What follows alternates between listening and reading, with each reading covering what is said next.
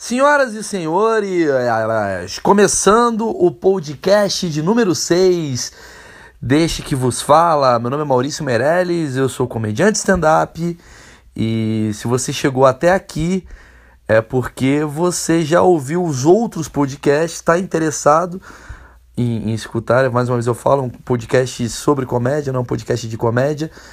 Embora um colega Pô, já diria que é amigo, cara. O Arthur Petri, que é o cara que me indicou a fazer esse podcast, falou: Maurício, saia dessa coisa de falar sobre comédia o tempo todo. Você pode falar, fazer piadas às vezes também, você não vai ficar muito preso nisso. Bom, antes de começar, eu queria primeiro agradecer as pessoas que estão mandando muito e-mails para mim. Eu tô lendo todos. São oito. Eu, o podcast é o lugar onde eu tenho menos público. Isso é fato, assim. Eu, mas tá bom isso. Porque eu acho que quando você tem muito público, você começa a ter um rabo preso e medo de falar as coisas. Né? Então, quando você está na Globo e você fala, hum, aquele velho é engraçado, as pessoas tendem a te mandar mensagem tipo: você foi babaca, chamar o cara de velho, ele é um senhor de idade. Começa a ter um problema.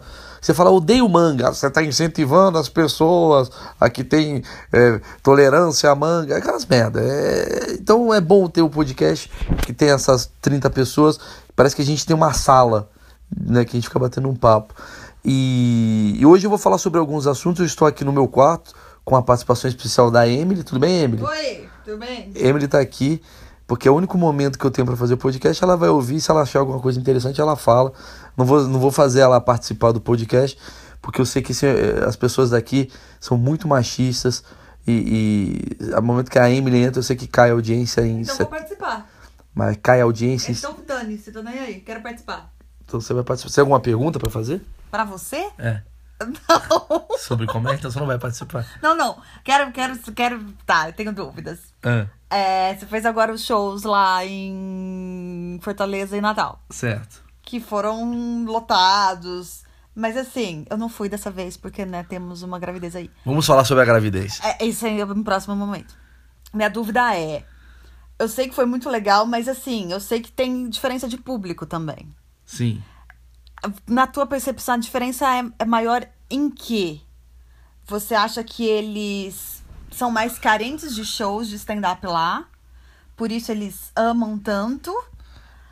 É, o humor deles é diferente, eles recebem de uma outra forma. O que, que você pensa sobre isso? Vamos falar sobre isso. Vamos falar sobre isso. Inclusive, foi uma coisa até que o Arthur falou para mim. Ele falou: pô, esse é um tema legal, cara. Você falar da, ele até falou as suas piadas sobre sobre questões, né? Que eu tô fazendo agora um, uma espécie de show assim, bastante sobre questões minhas, assim, uma coisa meio é, interna, né? É... Ah, essa é uma outra questão. Porque ah. hoje teu texto, hoje teu texto é mais filosófico, digamos assim, mais maduro. E a gente tem aquela coisa clichê de pensar que no Nordeste todo mundo é só as piadas óbvias. Piada óbvia? O que seria piada óbvia? Não, piada fácil. Não, aí. Na verdade é o seguinte: o que me quis dizer é. O Nordeste é conhecido pelo humor do brega. É. É o humor do. humor da, da putaria, é o humor da, da do, do peido. Humor mais simples. Até porque é uma região que ficou famosa, né? O Ceará, principalmente, a gente teve o Tiririca, né? Teve o, a Rocicleia. É um humor que eu acho muito engraçado, mas ele é um humor mais, mais popular. Acho que a palavra é popular. E aí vai lá um cara de stand-up falar sobre depressão e, e suicídio e falar de alguns outros assuntos que talvez não entrariam, talvez seja essa questão. Bom, primeiramente antes de falar disso, eu queria primeiro agradecer as pessoas que estão me mandando mensagem. Continue mandando porque me incentiva. Todo dia eu penso em parar a fazer esse podcast, mas eu recebo feedbacks no meu Twitter, que é o Malmeireles com dois L's, ou no Instagram, que é o mesmo. E aí a galera manda, eu fico feliz e eu quero continuar a fazer.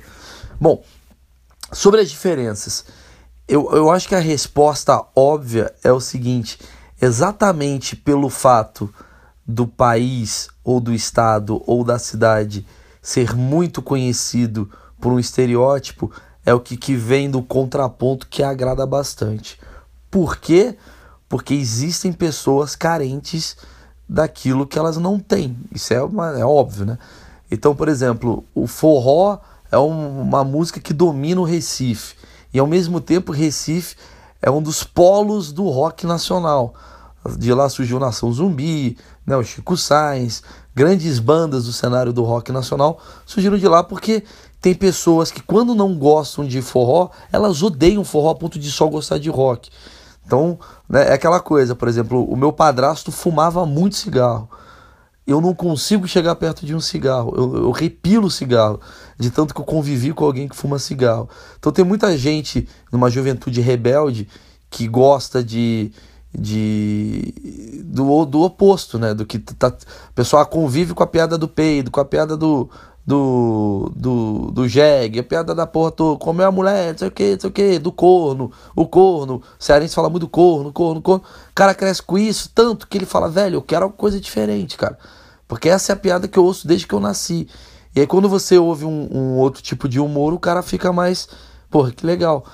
E isso acontece das, das, das, duas formas. Talvez no, no sul também, às vezes o cara tá acostumado com uma piada mais filosófica. Quando chega um cara e chuta o balde. Eu me lembro quando fui fazer shows em Portugal, uh, as piadas mais sacanas elas fizeram mais sucesso também, porque é muito é muito estranho, né? Chegar um cara e falar putaria num teatro, às vezes para um português que está acostumado com humor mais clássico e tradicional. É que nem aquela coisa, cara. Imagina um professor seu em sala de aula, quando ele falava um palavrão, você falava: Esse professor é muito legal, porque você está lidando com uma coisa que é o convencional. Quando você sai do convencional, as coisas ficam mais uh, interessantes, digamos assim. Agora, é óbvio que, que o show lá no Ceará, o show no Nordeste, ele é um show diferente, assim. É, me dá a impressão que quando a pessoa é, vai para esse show, ela já sabe o que, que ela vai assistir também, né? Não é? Existe uma linguagem hoje, que até respondo às perguntas todas que foram feitas no caso da Emily e do Arthur, que eu acho que é um humor globalizado. Antigamente existia o humor do monopólio, que era o humor da, da TV, né? O humor da, da rádio, né? Então você crescia assistindo a Rede Globo, ou a Band, ou a, SBT. Então, aquele humor era humor que, assim, isso que é engraçado. Então, geralmente a pessoa crescia com Chico Anísio ou com Tom Cavalcante. Então, aquilo era engraçado. Hoje, com a internet, você vai em busca. Aí você vê que tem um amigo seu que está assistindo um cara lá na Finlândia. Aí você clica para ver e fala, pô, que legal esse cara, ele fala de um jeito diferente. Eu acho que a primeira coisa que fez eu olhar um humor diferenciado daquilo que eu estava no convencional foi o South Park, que é a minha maior inspiração, talvez, sabe? E eu tô vendo que a gente tá vivendo uma geração de pessoas que, na minha idade, né, principalmente, um pouquinho mais abaixo, que tá entrando nesse humor nonsense, que é o humor que eu mais gosto. E eu vejo, assim, o pessoal do Choque de Cultura, que, é um, que eu recomendo muito, que é um que é uns moleque que faz. É o Daniel Furlan, do da TV Quase lá, o Daniel Furlan, o Caíto Maineiro, eu acho que é o nome dele, é um, os moleque lá do Rio de Janeiro. É um humor nonsense pra caralho. E, eu tenho certeza que você vai perguntar pros moleques qual a sua idade, ele vai falar, pô, é de 25 a 35 anos. Você vê, os caras não tem 50 anos, eu também não tem 15. É o humor da minha geração. Né? Hoje eu tava no avião voltando de Fortaleza, eu liguei no Friends. Que eu falo, caralho, como Friends ele, ele é o humor da galera dos anos 90, que hoje é replicado de diversas formas em diálogos da, dessa geração que está surgindo hoje para fazer as coisas, entendeu? Então, toda essa geração de humor que está vindo agora é uma geração rica em entretenimento, diferente das gerações que vieram antes. As gerações pregressas né, eram gerações que eram ricas no monopólio. Então a pessoa consumia muito livro, consumia muito TV Globo, consumia muito o programa da Praça é Nossa. Hoje, a galera que está fazendo consumiu um pouco da TV a cabo, da internet. Então a geração que vai surgir daqui a 10 anos né, quando eu tiver 40 anos de idade e a galera de 30 estiver bombando, essa galera de 30, cara, vai estar tá com um humor muito afiado. Porque pegou a referência da Finlândia, da Suécia, da Suíça, da Noruega, o humor de, de situação X, Y, Z, que é um humor que a galera vai estar tá mais acostumada. E aí me dá a impressão que existe uma linguagem universal desse tipo de humor. Por exemplo, lá no meu show, não importa se é Recife, não importa se é Natal, não importa se é África do Sul. As pessoas que vão, elas vão querendo consumir o tipo de comédia que eu faço. Que é um tipo de comédia mais filosófica, mais questionadora, mais sacana e ao mesmo tempo né, tentando botar diferenciais ali de pensamento e tal. Inocência pra caralho. Eles gostam dessa porra. Talvez eu não daria certo com o público tradicional do humor cearense. Tanto que você chega no Ceará, a primeira coisa que acontece, porra, é a capital do humor, a capital do humor, eles reforçam muito isso. E os caras ficam vendendo pra você, ó, você quer ir no, no show da Rocicléia? Vai ter o show da Rocicléia. Hoje vai ter a Rocicléia. Hoje vai ter não sei quem. Porque eles vendem esse humor pra tudo. Só quem gosta de comprar esse tipo de humor, óbvio que tem molecada que gosta também. Mas é mais uma, uma parcela de população mais velha, né? Uma pessoa de 40 anos, de 50, que vai lá, ela fica falando putaria tal, não sei o que, a galera gosta mais disso. E aí você vai entendendo. O, os shows foram muito legais, os shows foram muito legais. Principalmente em Natal, cara. Natal foi muito legal porque eu conheci. Peraí, que a Emily tem uma pergunta. É. Mas assim, as risadas. Hum. É diferente? Não, porque eu acho que tem o mesmo público. Ou a empolgação é a mesma do sul, do sudeste? Tem coisas que funcionam, tem coisas que não funcionam. E você vai entendendo, assim. Eu acho que. Uh, eu, eu, sempre brinco que cada, cada, cada estado tem uma. Pelo menos para mim, tem uma certa diferença, assim, cada caso, assim. Eu acho que Rio de Janeiro, por exemplo, é um estado que quando você vai pra apelação, nego ri demais. putaria. Você, putaria. É a terra do funk. Então você vai pra putaria, pra sacanagem. Quando você conta história que você sacaneou alguém. O carioca gosta muito disso. Sul são mais textos profundos. Sul, ele vai mais pra uma coisa mais. É, mas o sulista, ele não é de rir de bater na, na, na coxa. Ele, ele é mais contido na risada. Então, quanto mais você faz ele refletir, mais ele pensar, esse humor mais filosófico, questionador, mais ele entra contigo. Óbvio que tem caso e caso. Né? O Nordeste, ele é o humor mais, porra, pro, pro bagaceiro. Né? Quando você vai pra, pro, pra arregaçar tal, você, você, você, o pessoal ri pra caralho. Tem cada lugar. Curitiba já é um humor mais, mais, mais criterioso. Você tem que fazer um um texto, pelo menos para mim, né? Então, as coisas elas funcionam nessa, nessa, nessa tangente aí. Não sei porque eu falei a palavra tangente, né? É, tá tudo bem? Tudo bem. A Amy tá com um barrigão, pra você ter uma noção, a Amy tá grávida. E, tá mexendo aqui. É, é uma puta situação bizarra tá grávida aqui, porque é uma situação que eu não tô acostumado. Que bom, né? Que bom. Que você não sai engravidando geral. Sai engravidando geral. Ah. Eu até falei um dia pra Emily que eu falei assim: eu não me sinto amadurecido para ter um filho. Eu vou te contar por quê.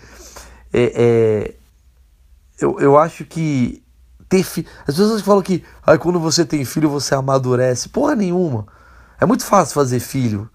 Qualquer retardado consegue ter filho. Você ter um pênis, ele encontra uma vagina. Aí ele enfia e se ejacula. Tá explicando como faz É, sei, não sei como é que é o meu público. Ah, tá. E aí você ejacula e, e entra num bebê. E você pode ser um retardado. Igual aquele filme lá do Champagne, que ele é um retardado que, que parece que tem 10 anos, ele tem deficiência mental, ele tem uma criança que é mais inteligente do que ele. Qualquer um pode ter filho. Isso não amadurece as pessoas. O que amadurece as pessoas para mim é fazer feijão. Quem sabe fazer feijão tá amadurecido, tá um passo à frente. Você concorda, Emily? Concordo, não sei fazer não. Quem sabe. Você vê se a pessoa é amadurecida ou não, se ela sabe fazer feijão. Porque feijão, cara. Não nem perto. Fazer feijão, você, você, você tá no nível de. De caralho, velho, de nada a perder, que você fala, velho, eu, eu, eu preciso. É, é, muita fome pra você fazer feijão. Porque é uma panela com água, grãos de feijão. Tá trampo, tem que deixar de molho. Tem, não, mas não é isso. É uma panela, panela que pode explodir a tua casa. Cara, a panela de pressão é uma bomba na tua casa. Você tem que ter muito amadurecimento. Você não pode ser um cara que tá usando lança para fazer uma. Você entende? Você tem que se tá... você abrir na hora errada, se você abrir a panela de pressão na hora errada, fudeu muito. Exatamente. É na tua cara. São pessoas, são pessoas amadurecidas. Você não pode usar maconha e, e depois não, fazer, não entendeu? Bêbado, não, pode, não, pode. não pode. Coisa de gente imatura não, não tem a ver com fazer feijão. Não tem como. Né? O cara acabou de chegar na balada, drogado, falou, vou fazer um feijão. Não, não faz. Por isso que existe o miojo. Hum. O miojo é pra gente imatura. Faz sentido. Entendeu? O miojo ele foi criado pela incapacidade de alguém ser maduro. Ele fala, caralho, velho, eu não tenho capacidade de, de, de, de decidir o que é certo para mim. Vou fazer miojo.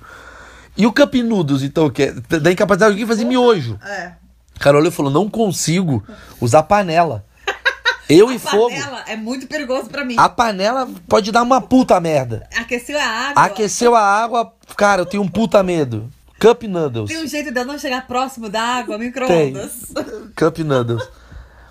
Tá, a, o feijão é. Eu fico vendo as E sabe que eu fico puto com o feijão? Eu ficava vendo minha mãe fazendo feijão falava, caralho. É, começa a apitar aquela merda, ela, ela, ela, lida com aquilo com uma facilidade. É uma bomba fazendo, vai, vai explodir, vai explodir. E ela tá lá, no dia que eu saí de. Ela tá cantando pra morte. É um negócio muito que vai explodir.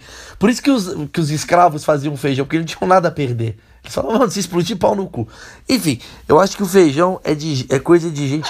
O quê? Porra, você foi de shows do Nordeste pra feijão. É, essa, essa é a merda quando você não tem um roteiro específico.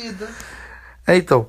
Então eu acho que isso. Eu tô falando da sua gravidez, assim. Eu vou, ah, voltou. Eu vou contar até uns causos. Aproveitar aqui, vou, daqui a pouco eu termino falando do, do show. Quer ver? Sabe um texto que rolou muito lá no. Lá no, no acho que foi em Natal, eu acho.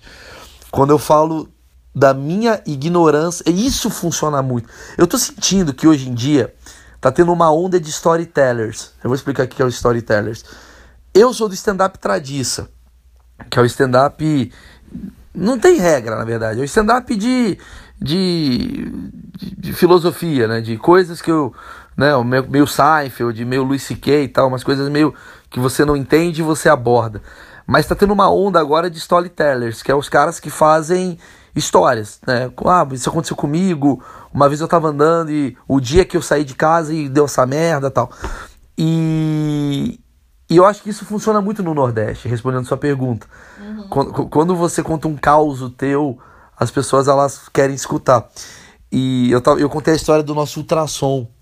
E foi muito golaço. Acho que foi a primeira vez que eu fiz. Foi muito golaço. Que eu mostro a minha ignorância. Porque assim, volto a falar, a Emily tá grávida. Não tem piada. Eu vou fazer uma merda aqui. Eu não vou fazer a piada exatamente. Mas a, a premissa da piada é que qualquer coisa que o médico fala durante o ultrassom a gente quer entender, mas a gente não entende. Como você está lidando com uma criança, um filho que está na barriga da sua mulher, você se desespera a qualquer momento. Porque você não sabe o que está acontecendo. Então o médico está olhando para você falando assim, ó, ele está mexendo na barriga, né? Primeiro que ele, primeiro que ele, você lembra que ele chegou e, e, o bebê não aparecia. Eu falei, cadê o bebê? Ele falou, o bebê ainda não, tá, não tá aqui. Eu falei, como o bebê não tá aqui, caralho? Foi comprar cigarro a barriga dela. Ele não, aí ele apertou um botão lá e apareceu o bebê. Aí você não quer pagar de ignorante. Aí ele começou a mostrar o bebê. Ele falava assim: Ah, estamos aqui vendo aqui o rim tá ótimo, uh, o pulmão tá ótimo, uh, a boquinha aqui tá ótima, tá sem lábio. Eu falei, como assim tá sem lábio? Que porra é A Hello Kitty vai nascer, cara? Aí eu fiquei desesperado. Eu falei, como assim tá sem lábio, doutor? Ele, não, é normal, ainda tá no período. Na minha cabeça eu já tava, caralho, velho, tu não pode nascer enquanto não tiver o lábio. Deixa aí, mano. Deixa, deixa em banho-maria esse bebê até. Não dá pra botar um lábio?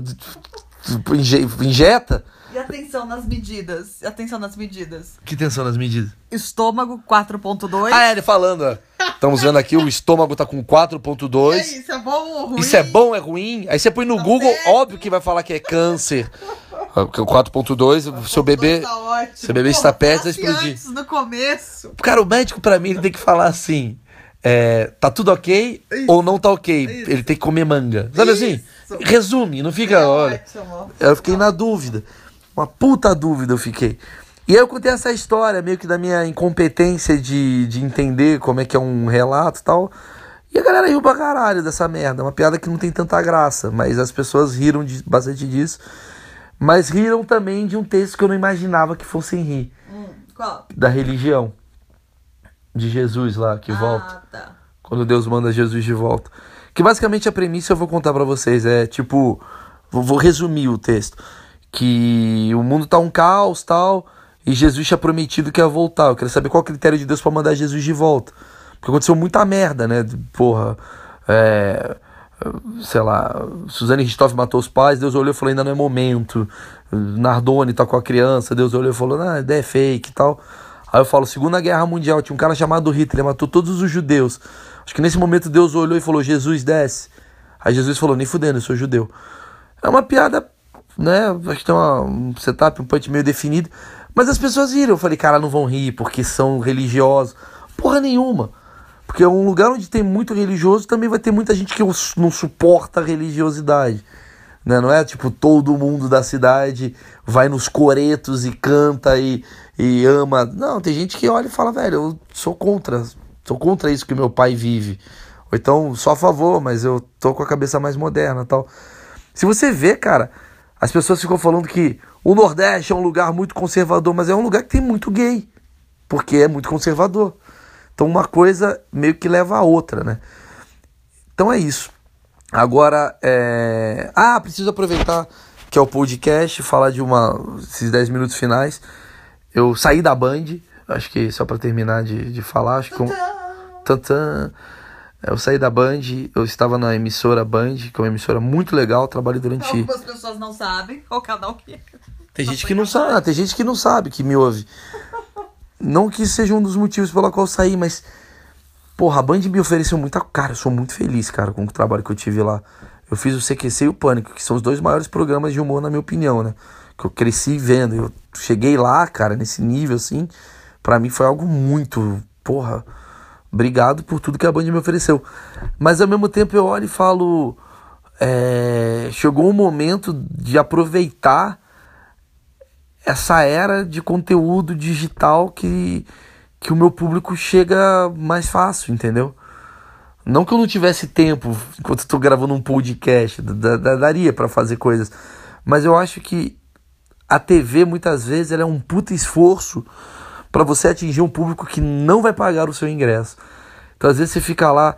Isso eu senti quando eu tava com o Andreoli. Andreoli, meu amigo do CQC, a gente trabalhou junto e a gente se encontrou uma vez no aeroporto. A gente estava voltando de. Da onde que a gente estava voltando? De Floripa. Foi fazer show em Floripa. Aí eu encontrei ele no aeroporto, assim. E óbvio que ele é muito mais, mais famoso do que eu. Mas ao mesmo tempo eu vi que, tipo, umas velhas vinha tirar foto com ele, muita velha. Porque ele fez o programa do encontro da Fátima Bernardes. E eu olhei e falei, caralho, ele não é um cara de teatro, André Olha. André Olha é um cara de apresentação de TV. Ele é um apresentador muito bom, ele é um repórter, ele é um cara que. É, né, ele sabe fazer evento, ele é outro caminho, né? E esse caminho para ele é bom, mas ao mesmo tempo eu falei, cara, se eu tivesse no caminho do Andreoli, talvez eu ia estar tá meio na dúvida, né? Porque eu estaria com um público que não me conhece. E ao mesmo tempo eu adoro andar na rua e as pessoas me pararem e falam: Ô, oh, webbullying, o CQC, o CQC, o, o, o bagulho lá que você fez lá da internet. As pessoas meio que conhecem por dessas merdas que eu faço. Né, o Facebook dá uma notoriedadezinha. O pânico me deu muito isso. O pânico me levou a um público de 15 anos assim que eu nunca tive. Mas ao mesmo tempo, eu não consigo mais me dedicar ao pânico como o pânico merece que eu me dedicasse, entendeu? Então eu resolvi sair fora. E se é para ser repórter no Pânico, não seria justo, não, não seria legal para mim. Agora, se fosse para fazer um projeto de teatro que fosse para TV, aí sim. Então eu prefiro fazer um projeto de teatro que rode a internet do que um projeto de TV que fique na TV por si só. A menos que tenha um caminhão de dinheiro por trás. Porque eu sou um grande filho da puta. Basicamente é isso. Que bom, podcast? Não, não terminou ainda. Uma mensagem bonita. É uma mensagem de amor para todos os ouvintes. Bom, Bom é... eu acho que esse podcast está sendo muito legal porque eu desabafo coisas da, da minha natureza, né? Deixa eu me lembrar como é que foi o show, cara. Eu, eu, eu tô começando a descobrir umas coisas muito legais. Fui fazer um show agora, foi em Fortaleza, cara. O teatro maravilhoso, cara. Que é o Teatro Rio Mar puta teatro, assim. Eu lembro que eu entrei. Mais bonito do que o de Natal? Os dois são muito bonitos, cara. São, são foda, né? São muito bonitos. Eu, eu vejo como o Nordeste ele tá evoluindo nessa questão cultural. Eu queria, eu queria que tivesse uns teatros assim em outros lugares, assim. Aí você vai fazer show às vezes no interiorzinho, assim. É mal bonitinho, mas é mal cuidado, né? Às, às vezes a, a, o poder público podia cuidar dos teatros tão bem. Enfim, na verdade eu queria transformar tudo num bar e fazer, sei lá, umas ideias doidas. é, enfim, eu acho que dessa vez eu, eu vou adiantar esse, esse podcast. Eu queria saber, sabe o que eu queria saber do meu público, quem está me ouvindo? Em vez de falar estou te ouvindo, mande para mim mensagem no Twitter arroba Malmeirelles, no meu e-mail que é o contato arroba Maurício Meirelles ondaseles.com, eu leio todos, cara. Às vezes eu não respondo porque é correria mesmo, mas manda para mim que eu leio. Aonde você costuma mais escutar o podcast? Você tá o que? está no carro, dirigindo? Você tá no ônibus? Você tá é, no metrô? Você, você escuta onde? Enquanto você trabalha? É, você escuta enquanto você não tá fazendo nada? Porque de uma era também que tá errada, também que essa era nova essa era de, de, digital, que são 25 minutos já de podcast, eu fico, caralho, já deu o que tinha que dar. Essa galera não vai escutar mais que isso. E às vezes eu ouço do Petri, cara, o Petri às vezes tem uma hora e vinte falando. Eu falo, porra, o cara fala e fala bem, piadas legais, então eu falo, pô, eu tô indo pra onde, né? Fazer meia hora, ficar enrolando pra chegar em meia hora. Eu fico na dúvida. Então, o próximo podcast, com certeza, eu vou uh, ler e-mails com as dúvidas. Eu vi muita gente me mandando elogios e tal, mas poucas perguntas. Eu queria mais perguntas, assim, pra. Mal, que, qual é o limite do humor, essas merda toda aí, pra eu ter assunto para falar com vocês. E tem um moleque que tá, porra, eu preciso falar com ele, ele me ouve direto. Esqueci o nome dele agora. Mas ele tá fazendo o meu podcast com áudio, com trilha. E eu vi ficou fabuloso. E ao mesmo tempo eu falei pro Petri, eu falei, Petri, eu vou começar a botar aqui. O Petri que é o cara que cuida aqui. Por mais que seja meu amigo e um cara que eu sou fã, ele é o cara que também coloca, porque eu sou burro. Eu, eu não sei botar um podcast no ar. Eu falei para ele me ajudar, ele tá botando. E teve esse moleque que não sei de onde que ele é, que ele pegou esses meus áudios todos, ele deu uma mini editada e botou uma trilha atrás, eu achei que ficou legal. Mas segundo o Petri, ele não acha que é tão legal botar uma trilha. Aí eu queria ouvir a opinião de vocês. Você acha que é legal botar uma trilhazinha? Vocês dormem no meio do podcast? Se eu tivesse uma trilha, vocês estariam, porra, agora tem um bagulho da hora, vou começar a chamar as pessoas e daqui a pouco esse é o podcast mais ouvido do Brasil só pela trilha, porque vocês gostam de ouvir músicas techno enquanto tá com um jazzinho, sei lá o que tá acontecendo. Então eu vou atrás dessa informação, mandem e-mails. Hoje eu falei da diferença de públicos, né? E, e, e blá blá blá. Falei de fazer feijão, e falei de. Ah, uma coisa que eu tô odiando para finalizar. É, se você é meu amigo e tá me ouvindo, o Gabriel, que é meu filho, vai nascer. Parem com essa mania estúpida de comprar estampas de marinheiro. eu... Aí ele sabe o quanto eu fico puto. Decoração do bebê. A decoração do bebê Cara, você que tá, teve filho. Roupinha, quarto, tudo do. Tudo é de marinheiro, maluco. É, um, é, um, é um, uma camisetinha de marinheiro. Ursinho aí, marinheiro. Ursinho marinheiro.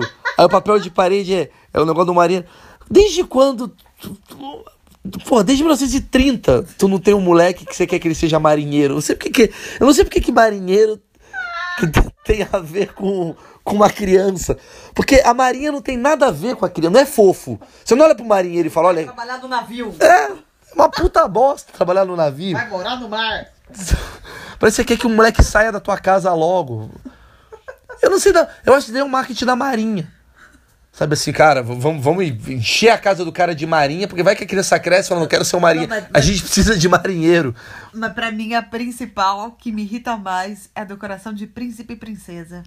Isso é menos, amor. Ah, não, gente. O marinheiro é pior porque o marinheiro. O marinheiro não faz sentido. É que príncipe e princesa. Não existe. Não é. A criança não é príncipe e princesa. É, mas é, tem uma coisa do, da Disney. Não, não. É infantil. Ah, marinheiro não tem M. O mar, marinheiro. Eu acho que marinheiro é mais real do que o príncipe. O que que marinheiro se assemelha a uma criança? Nada. Nada. Marinheiro, a vida do marinheiro, ele fica deprimido no mar. Sozinho, sem Sozinho, família. fazendo nó. sem família. Aí, é um, aí o neném nasce e fala: não, ele tem tudo a ver com o marinheiro. Não tem nada a ver. De, de navio. Nada. Se, se, você botasse um bêbado, tem a ver, ele caga no chão, vomita. Que ser decoração de bêbado. Botar umas paradas de um jornal pra ele mijar. Agora, marinheiro. Eu fico puto com essa decoração da eu, eu ainda acho que isso é um marketing vamos, da Marinha. Vamos fazer o quarto do Gabriel então de marinheiro. Não, de ban de, sei lá, de bêbado. Marinheiro. Não. Marinheiro príncipe. Mano, príncipe marinheiro. Nossa. Eu fico puto. Consegui chegar aos 30 minutos. Eu não consigo entender por que, que as pessoas têm tanto fetiche no marinheiro. Né? Daí, isso daí é. Isso daí é ditadura gay. Porque os marinheiros são muito gays às vezes eles querem que o filho cresça chupando um pau. Sei lá o que, que acontece. Mas saiba, marinheiro e neném não tem nada a ver uma coisa com a outra. Nada a ver. A gente nunca olhou pro marinheiro e falou, ai que fofinho esse marinheiro. Parece um bebê. nunca. A gente fala, nossa, que trouxa. Espero que os marinheiros. O marinheiro, eu acho que é porque ele é o mais inofensivo de todos. O cara do exército dá tiro. Ah, o cara da aeronáutica pilota avião. O marinheiro faz nó. Ele tá... A gente fala, ele faz nó. Meu filho vai aprender a amarrar o cadastro. Sei lá. Então, gente, senhoras e senhores, muito obrigado pela atenção de vocês. Em breve, mandem mensagens aí, que eu quero escutá-los falar. Eu acho que daqui a pouco, cada vez menos, o podcast vai ser sobre comédia. A gente vai falar de comédia. Um grande abraço. Valeu. Tchau, tchau. Dá tchau, Emily. Tchau. Valeu.